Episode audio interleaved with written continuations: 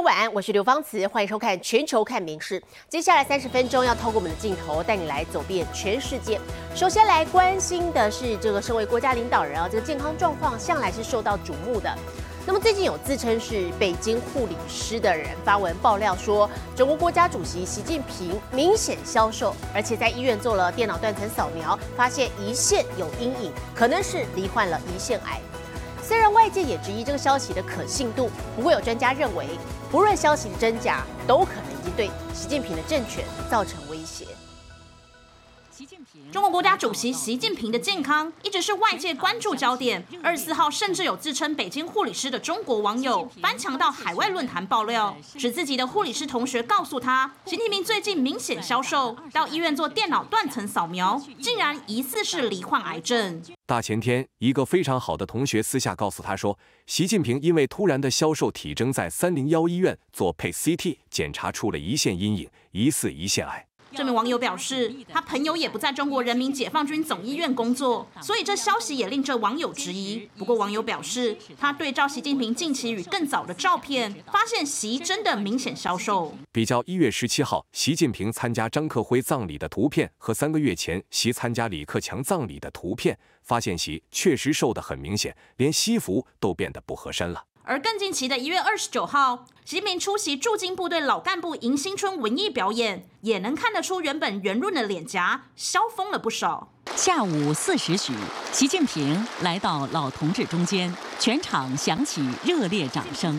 隔天三十号，习近平接受各国驻华大使递交国书后，对使节发表演说时，也看得出来下巴两侧消瘦。而针对爆料提到的病症，指习疑似罹患五年存活率不到百分之五的夺命癌王胰腺癌，重病程度引发热议。不过也有网友指出，习有专属医疗团队做检查不需要去医院，纷纷质疑这项消息的可信度。但有专家认为，就算是假消息，也恐对习政权造成威胁。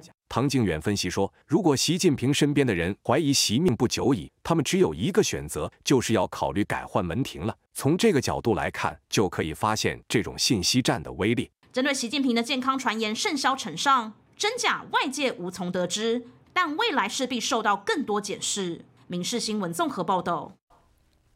今年是全球大选年哦，有六十几个国家地区要进行关键性的大选，包含十一月要登场的美国总统选举。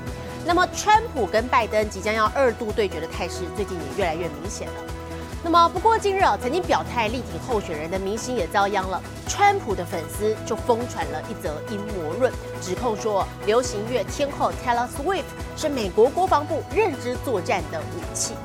这些言论虽然荒谬，却也凸显了川粉对于名人号召力恐怕会左右选情的担忧。美国天后泰勒斯抱起男友，恭贺他所属球队大胜，五年内第四度抢下超级杯门票。但这正常不过的情侣互动，却让本来就疯传的右派阴谋论。火上加油。Game was even over. Pro-Trump broadcaster Mike Crispy posted on X, quote, "The NFL is totally rigged for the Kansas City Chiefs, Taylor Swift, Mr. Pfizer, Travis Kelsey, all to spread Democrat propaganda. It's all been an op since day one."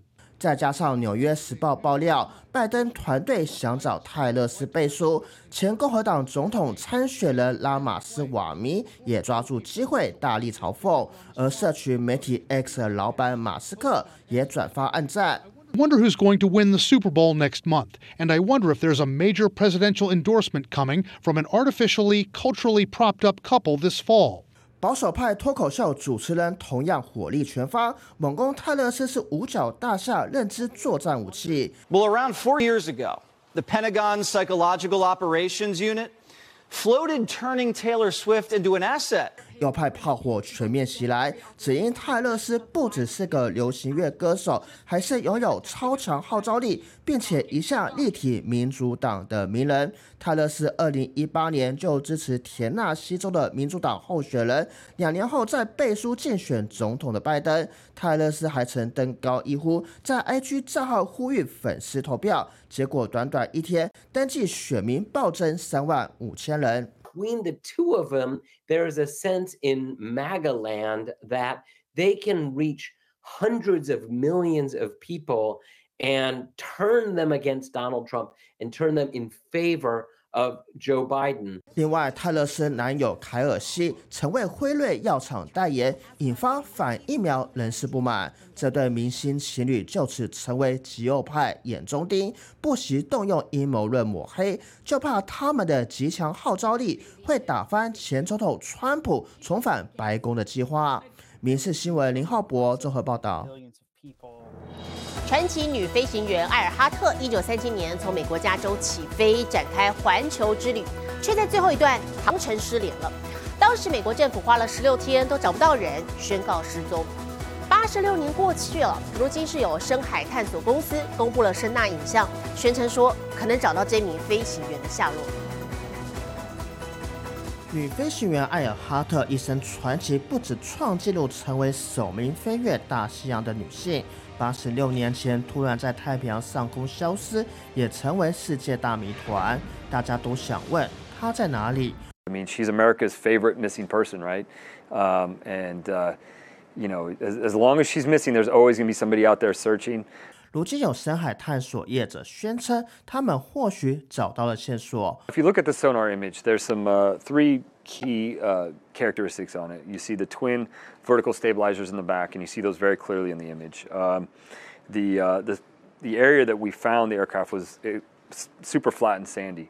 Um, and so to see anything protruding above the surface uh, would be highly unusual. And then thirdly, the size of the aircraft and the dimensions are very close to what we'd expect for her aircraft. 为了找到埃尔哈特，这家公司的团队花了九十天，仔细查看了一万三千五百平方公里，也就是有半个台湾面积的太平洋海床，工作量远超过以往搜索任务。Well, when she landed, most likely she ran out of gas. So she would have tried to sort of pancake the airplane, pancake land the airplane into the water and the surface. Uh, that landing would have been as gently done as gently as possible. It probably would have kept the airplane structurally intact. 业者怀疑艾尔哈特是因为同行领航员鲁南忘了跨过国际换日线时，必须把日历往回调一天，造成导航失误以及最终的坠机意外。业者并未公开推测飞机最终地点，但透露是艾尔哈特规划降落、补充燃料的豪兰岛以西一百六十一公里地方。他们预计一年后再到现场确认。民事新闻林浩博综合报道。今年七月份要迎来国际体坛盛事是巴黎奥运，其中台湾网球一姐谢淑薇，她在澳网拿下了两座冠军杯之后呢，昨天晚上宣布也要代表台湾来出战巴黎奥运，争取奖牌。好，好多球迷是非常的振奋。不过，其实，在二零一六年的里约奥运前夕，谢淑薇她曾经公开表示说，从台湾的网坛永远退休。那么过去她跟网协也发生了好几次不和的争议。这回谢淑薇主动示出要参加奥运的意愿，跟官方单位的磨合也成为接下来大家关注焦点。拿下澳网混双和女双的双料冠军，谢淑薇写下台湾网球史上第一次的伟大纪录。夹着这股气势，她也在脸书上霸气宣布将重披国家队战袍，出战巴黎奥运。谢淑薇说：“带着双冠的纪录离开澳网，他将会以前十的双打世界排名前进巴黎奥运。谢谢球迷给的支持与祝福，期待巴黎奥运再见。”谢淑薇表明要代表台湾参加巴黎奥运的意愿，但其实过去他参加奥运或者是打国家队的过程总是风波不断。只要他不打奥运，我们家全部都跟这个网坛没有关系。二零一六年里约奥运前夕，因为质疑网协选训制度公正性、偏袒专家姐妹等问题，谢淑薇退出奥运代表队。还在讨论时，遭到时任奥会副主席蔡自觉拍桌大小声，因此决定全面从台湾网坛退休，永不接受国家队征召。但时隔七年，谢淑薇在二零二三年七月的金恩杯，其实已经又再度披上国家队战袍，但赛事期间又和网协疑似沟通不良，再度透过脸书发文表示自己不但临时被征召，还忍着伤参加比赛。如今谢淑薇主动表明有意愿代表台湾参加巴黎奥运，但和网协、奥会等相关单位如何化解常年来的心结，恐怕也必须得先想办法化解。必须新闻报道。好，另外篮坛的消息来看，是 NBA 球星卡森斯结束了十三天的台篮之旅，今天搭机离开台湾。好。好，这是有表弟称号的 NBA 球星卡森斯现身在桃园机场。好，现场有球迷送机，那么表弟也跟镜头特别打招呼，还拿出手机拍照留念。表弟在一月十八号来到台湾，替台皮永丰云豹总共出赛四场比赛，另外也跟 Plus League 工程师打了一场跨联盟交流赛。场上认真，私下亲切，在台湾球迷心中留下了深刻的印象。好，对很多观众朋友来说，冬天洗个热水澡，再来杯冰凉的啤酒，应该觉得是人间享受。我们再来看，在日本东京呢，就有一家钱汤把澡堂跟啤酒吧结合。寒冷冬天前往澡堂泡个汤，全身都暖起来。洗完之后神清气爽，再来一杯冰凉啤酒，堪称人间享受。湯上がりどんなビールが美味しいのかっていうのにこだわって作りました。日本东京墨田区有一家相当特别的钱汤，除了浴池之外，还能在店内设有啤酒吧，让客人泡汤之余也能享受酒精放松效果。どんどん減ってます。減って減っていってました。 どんどん潰れるっていうことは現代の人には求められてないんじゃないのかここに銭湯があるっていうことを知ってもらうためにどんなことができるんだろうっていうのを考えました。钱汤老板十二年前接手经营的时候，正好遇上钱汤倒闭潮，眼看附近数十年老店一一消失，为了守住家业，只能想办法吸引新客源。于是他们花了整整一年进行大翻修，装潢改走文青风格，还上网募资，用来购买设备自酿啤酒。次の時代に残していこうっていうところを強く感じて 挑戦していっている姿は背中を追っていきたい気持ちになる。老牌钱汤努力求生的故事，让一位常来造访的老顾客大为感动，甚至毅然辞掉工作，前来加入酿酒经营行列。他所研发的三款啤酒，也成功吸引到不少年轻族群，让钱汤成为当地新的聚会场所。ビールを通してまずあの銭湯に来ていただいたり、 その中では会話が生まれたり、人との触れ合いができたり、次の時代にその銭湯を残すためには新しい取り組みをしていったり、少しずつ変化していって。あの伝統の産業も守っていけたらと。随着时代变迁，传统钱汤为了求生存，也得勇敢做出改变。林氏新闻综合报道。同样在日本东京，我们接着带你来看看小猪咖啡馆。one's literally asleep. 小小的嘴和猪鼻子动个不停，一下三四只小猪钻进怀里，客人的心都要被融化。Oh, they're just so cute. Um, so tiny and, and so small, and um, kind of want to take one home now. 日本东京的小猪咖啡馆，长不大的迷你猪好亲人，最喜欢爬上客人的大腿撒娇，一只只叠罗汉。小猪不像刻板印象，不脏也不臭，而且生性温和，是小朋友的好玩伴。But we just thought the pig cafe was a little bit different.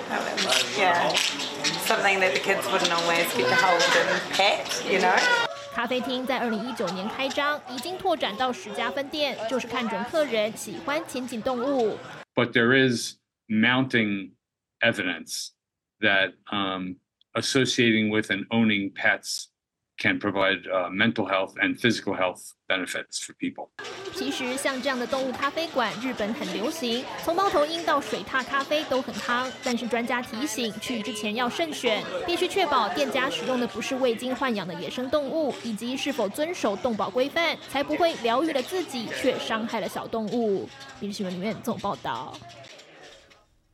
南美洲正值盛夏，不过当地热浪野火是一波接一波，不只是人哦，动物这个动物也受不了。好，这里有间动物园，就特别准备了冰品来帮动物们消消暑。红毛猩猩一脸陶醉，吃的超忘我，每一口都超满足。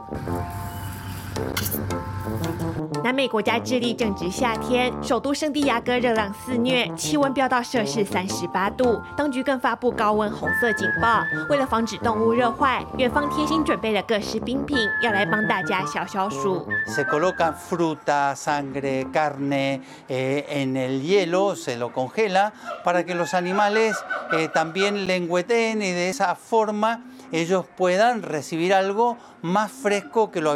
口味有荤的，有素的，种类则包括冰棒、桶冰、搓冰等等，各种特调冰品，就是要让动物们凉快一下。Ha hecho mucha calor. Lo que me sorprendió sí también el tema de los animales que han comido harto heladito de fruta. Lo pare- me parece espectacular esa iniciativa. Y es entretenido, o sea, para la vista de los niños, de las familias así, que, que se refresquen bien los animales. 炎炎夏日就是要吃冰，动物们舔着专属冰棒，吃的心满意足。米氏新闻陈颖婷综合报道。每年一月的最后一个星期二是苏格兰的传统节日，叫做圣火节。好，昨天薛特兰群岛的首府勒威克就盛大举行了英版烧王船的活动，有上千人手持火把，伴随着歌舞走向仿制的维京船，好，再将手上的火把丢向维京船，在歌声当中看着维京船烧成灰烬。手持着火把、打扮成古维京人模样的参与民众开始集合。这一头简易版维京船也进场待命，伴随歌舞呼喊，夜间中点点火光更显壮观。三十号，位于苏格兰北部薛特兰群岛首府勒威克，按照一百四十年传统，盛大举行圣火节，象征耶鲁节，也就是耶诞季节的结束。同时，也透过节日向古代在战场上牺牲的维京英灵致意。一千名以上的参与民众高举火把，井然有序，团团包围维京船，紧接着再将火把丢向维京船，也就是直接把维京船给烧掉。众人则在歌声当中欣赏着火焰吞噬维京船。据传，维京英灵会跟着燃烧的船只在烈火中获得永生。薛特兰群岛的圣火节从一八八零年代开始举办之后，已成为岛上年度盛事。过去只有因为第一、第二次世界大战及英国维多利亚女王过世，还有新冠疫情期间停办。民事新闻综合报道。好，新年脚步接近了，我们再来看到是东南欧国家保加利亚一连三天举行了面具节来迎新春。好，大家身穿着民俗味十足的戏服，戴着大面具，还摇晃身上的铜铃，好，希望可以借此驱逐邪灵，迎来丰收健康。表演人是头戴超大面具，鼻子超长，还长着一对牛角，列队边跑边跳，看起来就像跳大神。只不过这场景不在中国东北，而是远在欧洲的保加利亚。原来这是舒瓦庆典，每年一月底、二月初，一连三天在西部城镇佩尔尼克举办，象征冬天结束、新春到来，祈求丰收健康以及子孙满堂。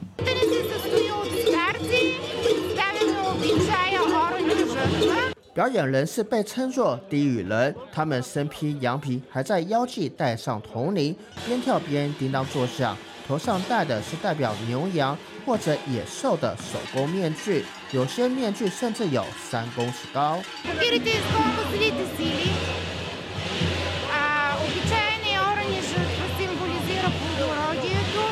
苏瓦庆典早在基督教传入前就存在，并且代代相传。二零一五年还获选联合国教科文组织非物质文化遗产，如今更转型成为国际面具节。今年已经是第三十届，吸引不止国内，还有塞尔维亚、北马其顿等国十七个表演团体参加，表演人数更是破万。民事新闻林浩博综合报道。同样是宋冬迎春哦，西班牙北部的这个山上的小村庄就有不一样的仪式了。啊，他们是遵循着数百年的传统，打扮成羊群游街，那么也是以身上的铃铛发出巨响，希望可以借此象征赶走恶魔跟野兽。舞者披着羊皮，戴锥形帽，腰上绑着巨大铃铛。西班牙北部村庄的驱魔嘉年华吸引大批民众前来观赏。舞者以铃铛发出的声音驱魔辟邪，迎接春天到来。Esto se dice que era para ahuyentar los malos espíritus y para que la tierra luego sea fértil. Ahora cuando pase el invierno, pues, luego en primavera, para, para que la tierra dé muchos frutos y eso, y ahuyentar los malos espíritus. 当地民众把自家生产的猪肉、玉米等作物披上身，扮成妖魔鬼怪，开着农耕机共襄盛举。 muy ancestral, no son disfraces Que estén hechos comprados, sino que cada uno se monta su disfraz dependiendo de cada año. 舞者穿着近十三公斤的服装，从一个村庄走到另一个村庄，沿途为农家及村民进行净化仪式。这项流传数百年的驱魔传统，每年一月最后一个周末展开。民事新闻综合报道。国际上详细的天气状况交给 AI 主播敏熙。Hello，大家晚安，我是明视 AI 主播敏熙。这星期全台各地几乎都是好天气，南投信义乡望高地区的樱花已经盛开，满山桃红色的山樱花就像棉花糖一样大爆发，同时雪白的礼花也同场争艳，交织成美丽缤纷的赏花亮点。花期预计可持续到农历春节哟。接下来来看今天的国际气象相关消息。南美洲国家秘鲁昨天豪雨成灾，位在中部滨海地区的瓦拉尔河水暴涨，并且引发土石流，房子都因此被冲走，民众必须自力救济，以铲子和十字镐导引水流，不要冲向民宅。现在来看国际主要城市的温度：东京、大阪、首尔最低负二度，最高十四度；新加坡、雅加达、河内。最低十九度，最高三十一度。吉隆坡、马尼拉、新德里，最低九度，最高三十五度。纽约、洛杉矶、芝加哥，最低三度，最高十七度。